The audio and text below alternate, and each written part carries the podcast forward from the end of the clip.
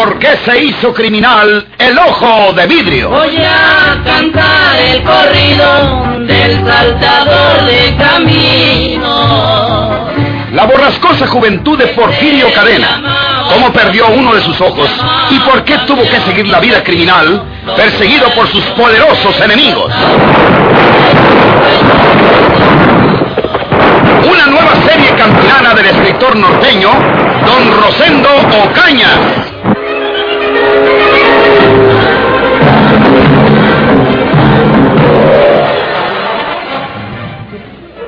¿Qué quiere decir con eso, Antonia? Acabo de decir que no tienes sed de oro, que quieres amistad y cariño. ¿Acaso te hemos tratado mal nosotros en esta casa? Yo creo Con que... un poco de tiempo lo entenderá usted todo, señora. Por hoy, conténtese con saber que mis ambiciones no se limitan al dinero que puede poseer. Estoy hastiada de ser una obscura sirvienta y de que todos me vean con el menosprecio que se ve a una criada. Yo adivino que algunas personas descubren en mí los rasgos de una mujer superior a una sirvienta, porque me crié y me eduqué como una hija de buena familia. Pero esas personas muy pronto sienten el frío de la realidad y me tratan cual soy, una criada. Señora, quiero salir de esa oscuridad y de esa inferioridad, y sé muy bien que no lo conseguiré con el dinero simplemente, porque en todo caso dirán, es una criada rica. Quiero ser como una señora de la casa, ¿De cuál casa? de cualquiera. No te entiendo. Le repito a usted que con un poco de tiempo lo entenderá todo perfectamente.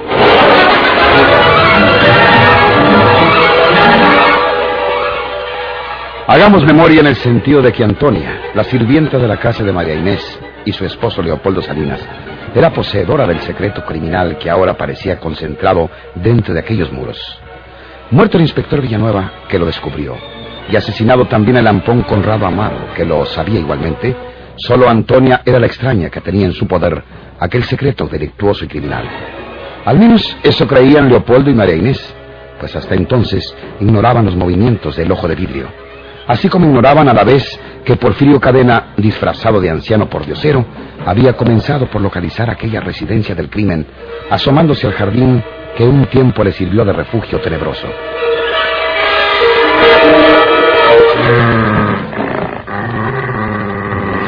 Muchas veces los animales son más vivos que las gentes. Ese perro parece que sabe quién soy. Por eso me gruñe. ¿Quién será esa mujer? Creo que se trata de una criada que no estaba en la casa cuando yo me hice pasar por el viejo jardinero. Mm, Tengo que saber, como sea, lo que pasó entre esas paderes. Si Juana de veras se mató en un accidente o si la mataron para quedarse con lo de ella. Tengo que saberlo un día de estos. Y ay Dios si descubro que asesinaron a Juana. Ay Dios. Entonces van a saber de lo que es capaz Porfirio Cadena, por mal nombre, el ojo de vidrio. Váyase, señor, para que se sosiegue el perro. Ya le dije que venga el sábado, es pasado mañana. Aquí solo damos limosnas los sábados. Venga por la mañana. Sí, sí, señorita, sí. Volveré. Claro que volveré. Pareció que algo murmuraba ese hombre. Debe haberse enfadado porque no le di nada. No sé qué le encuentro de extraño.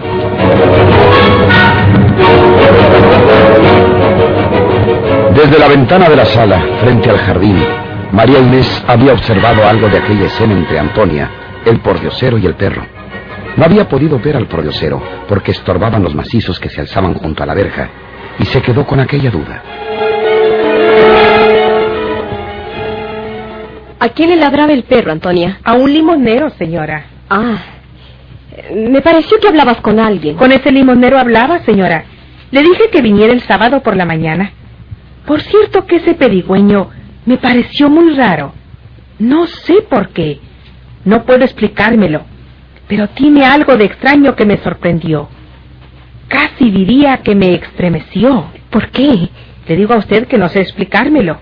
Se trata de un viejo, un anciano. No parece de aquí. Yo nunca lo había visto. ¿Un anciano? Sí. Se me figuró que observaba la casa con atención y que algo murmuraba.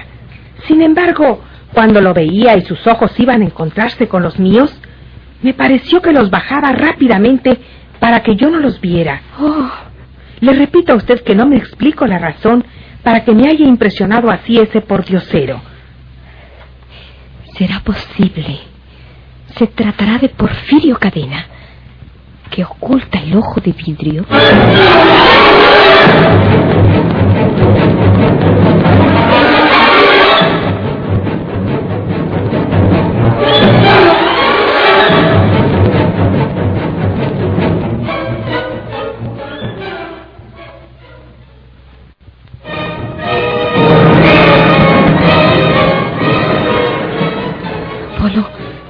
Antonia que se trata de un viejo pordiosero que observaba atentamente la casa y que bajó los ojos cuando ella los fijó en él. Tengo miedo de que sea Porfirio Cadena. Va, tú vives pensando en esos temores, María Inés. Porque una vez se disfrazó de pordiosero aquel asesino, crees verlo en cada anciano limosnero que conoces. Tú ni siquiera lo viste. Pero Antonia me dijo cómo era. Un viejo limosnero. Observó con atención la casa. Murmuraba algo. Seguramente un juramento de venganza. no eches a volar tu fantasía, mujer. Así se disfrazó cuando se hizo pasar por Adán, el viejo jardinero. Ya te lo he contado. Si fuera Porfirio Cadena, como lo presiento, estaríamos perdidos, Polo. Yo sé lo que te digo. Ese hombre es un criminal empedernido que mata sin compasión ni miramientos. No seas niña, María Inés. ¿Quieres contagiarme con tus imaginaciones infundadas? Tranquilízate. Que verás como ni siquiera volverá por aquí ese pordiosero. Recordará que nada le dieron hoy y que no le conviene detenerse ante nuestra puerta.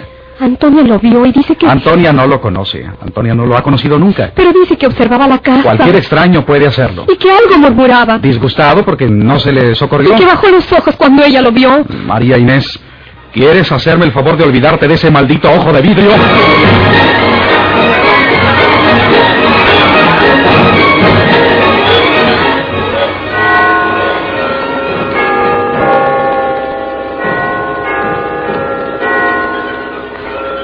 Había transcurrido algún tiempo desde que don Florencio Cavazos perdió a su esposa. Desde entonces llegaba con frecuencia a la casa de María de Jesús. Generalmente, cuando regresaba de la villa, a donde iba casi todos los días, se detenía a conversar con ella. No era un viejo don Florencio, frisaba en los 47, sano y vigoroso como la generalidad de los hombres del campo. Tenía la virtud de ser agradable cuando se hallaba contento, y era duro y cruel cuando incitaban su coraje. María de Jesús ya no era una jovencita. Era ya una mujer templada en el dolor y en la adversidad, los más ardientes crisoles de la vida. Todos los días estoy diciéndome que voy a dejar el puesto de encargado, siquiera para descansar una temporadita. ¿Y por qué? Pues no tengo necesidad de él, ¿verdad? Pero también todos los días me recuerda el juez de letras que desde que yo tengo el cargo se han apaciguado los bandidos de estas tierras. No porque sea tan valiente, pero sí porque me respetan. Y cuando no me respetan, me hago respetar. Así es, don Florencio. y total, que sigo como encargado. Y tengo que andar de un lado para otro todos los días. Y cuando paso por aquí, por el pueblo, se me pone a descansar un pelo llegando a tu casa, María Jesús. Es la suya, don Florencio. Gracias, María Jesús. Mm, Este, eh, no has tenido razón de Porfirio. No, don Florencio. Hasta ahora no he sabido nada de él. Ni mi escrito, ni nadie sabe nada de él. Ese ya se perdió por ahí, María Jesús. Ya te quedaste solita en el mundo. No volveremos a ver nunca a tu hermano Porfirio. Resígnate, muchacha. Pozo. Oye, María Jesús. Oye, ¿quieres casarte conmigo? Don Florencio. ¿Qué? ¿Se te hace que soy muy viejo para ti? Eh, no, pero pues... Estás solo en el mundo. Yo también.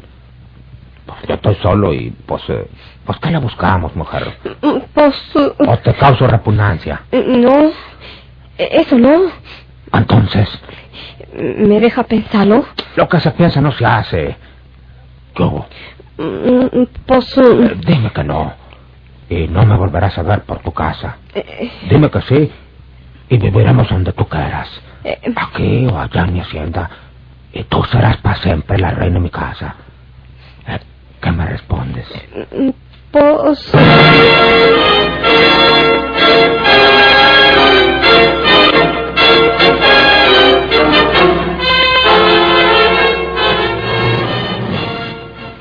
Señora, el limosnero. ¿Qué? El viejo limonero. Ahí está. ¿Quiere verlo? Sí, Antonia, vamos. Quiero verle la cara a ese hombre.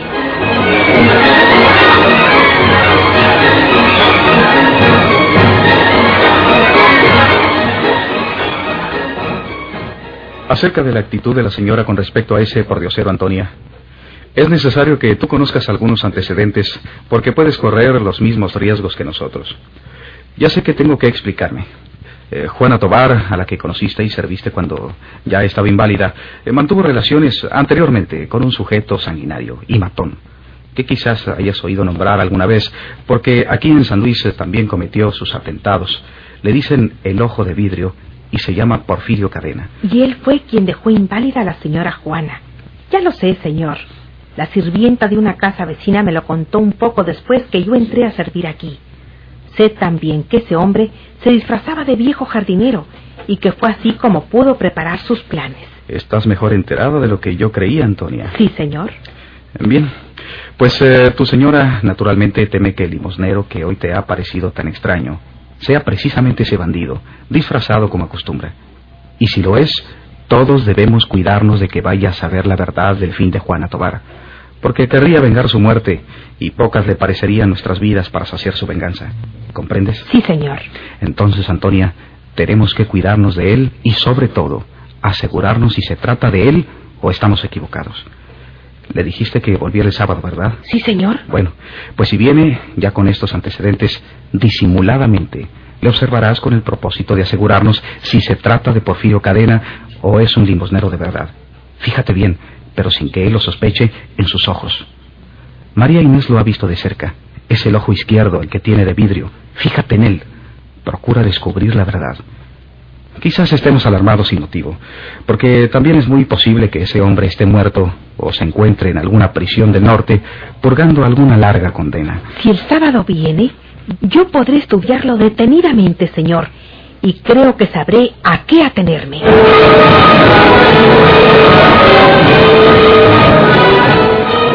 Así había hablado Leopoldo Salinas con Antonia, la sirvienta que estaba en el secreto de su delito.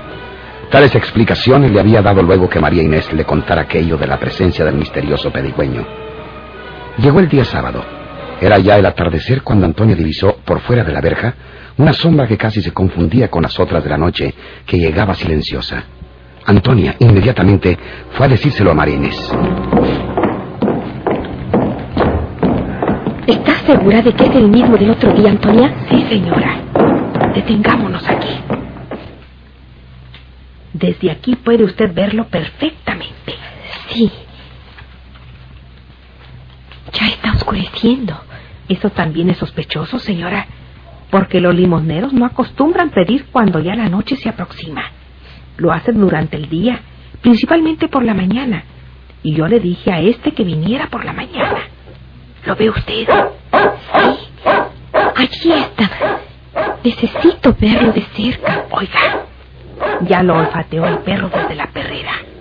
Vamos a hacer una cosa, señora. Yo voy a acercarme a la verja para preguntarle lo que se le ofrece.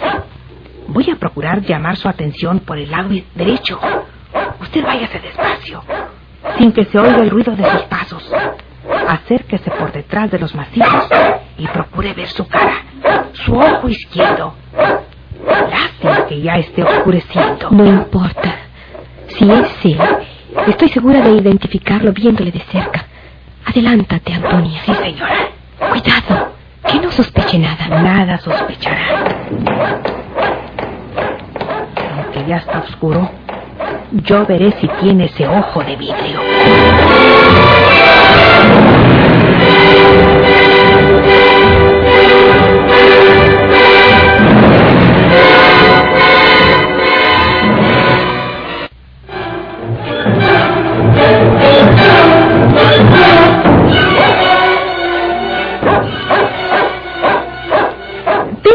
Moneda, buen hombre. No tengo otra cosa que darle. Viene usted muy tarde. He caminado mucho, señorita. Perdone usted. Eh, muchas gracias. Y que Dios se lo pague. Venga el próximo sábado más temprano. Sí. Los señores socorren siempre a los ancianos. pero los sábados solamente. Es su costumbre. Eh, sí, señorita, eh, con la venia. Vaya usted con Dios. Venga, señora. Ya se fue.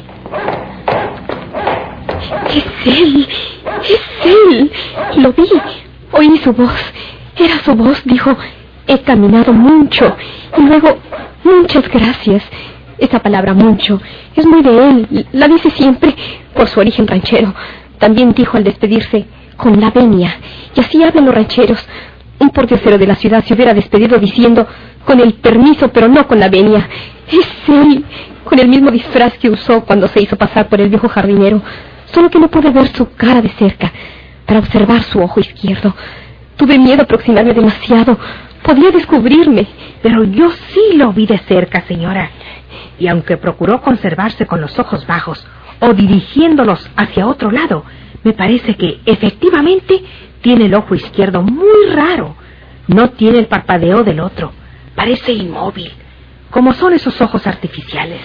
Sí, Mire usted, aquí viene el señor. Polo. Estaba en la acera de enfrente. Ya me parecía que no iba a venir ese hombre. En la mañana estuve tres horas hasta que me desesperé. Esta tarde estoy ahí desde las cuatro. ¿Qué pasó? Es el Polo. Ya está oscuro, pero puedo asegurar que es el mismo disfraz que él. Él empleó cuando se hizo pasar por el viejo jardinero. Es él. Que te diga Antonia lo que observó. Le digo a la señora que me pareció que el ojo izquierdo es artificial. No lo mueve. Por más que disimula, se advierte la diferencia del otro. Debe ser ese bandido. Está muy sospechoso. Luego que se fue, se detuvo en aquella otra esquina. Yo no me moví de mi punto de observación hasta que dio vuelta. Él no me conoce. No sabe quién soy ni me ha visto nunca. Voy a seguirlo. No, Polo. No me va a pasar nada, mujer. So- solamente quiero ver si puedo observarlo de cerca o si sé dónde se mete. Puedes sospechar que lo sigues. Déjelo que vaya, señora. Es necesario. Claro, si no, ¿para qué estuve ahí enfrente todo el día? Enseguida vuelvo. Cuidado, Polo. Si compruebo que es Porfirio Cadena, lo mato a tiros antes de que él lo haga con nosotros.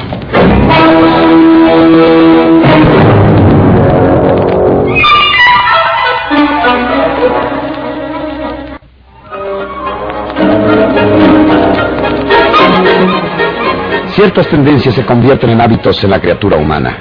Leopoldo Salinas era solamente un calavera, pero una vez descargó su pistola sobre el inspector que lo extorsionaba y lo mató. Otra vez se vio obligado a disparar también sobre el ampón Conrado Amaro y lo mató también. Estos ensayos sangrientos habían templado su ánimo en el delito. Leopoldo sentía que le era ahora más fácil empuñar el arma y dispararla.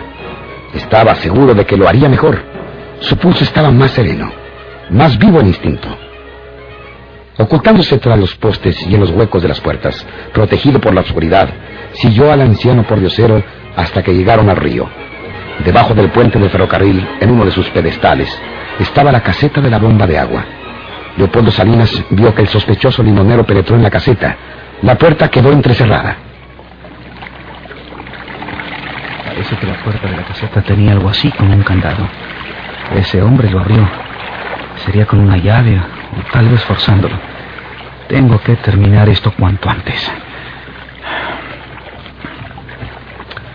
Voy haciendo demasiado ruido, pero no puedo evitarlo. Aquí no hay nada más que piedras. La puerta de la caseta no está bien cerrada. La dejó entreabierta. Será para que entre el aire. Si aquí va a dormir ese hombre, esperaré hasta que duerma profundamente y lo mato a tiros cuando se halle dormido. ¿Quién va a adivinar que yo fui? Nadie. Y sabremos la verdad cuando la policía descubra el cadáver y lo identifique como el de Porfirio Cadena, el ojo de vidrio.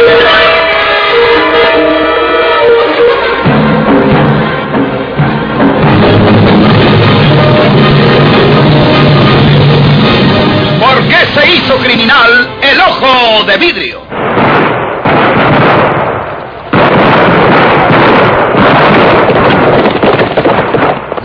gracias por su atención. Sigan escuchando los vibrantes capítulos de esta nueva serie rural. ¿Por qué se hizo criminal el ojo de vidrio?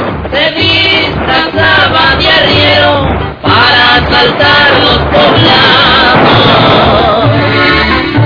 Burlándose del gobierno, mataba a muchos soldados, nomás blanqueaban los cerros, seguros sin calzonados.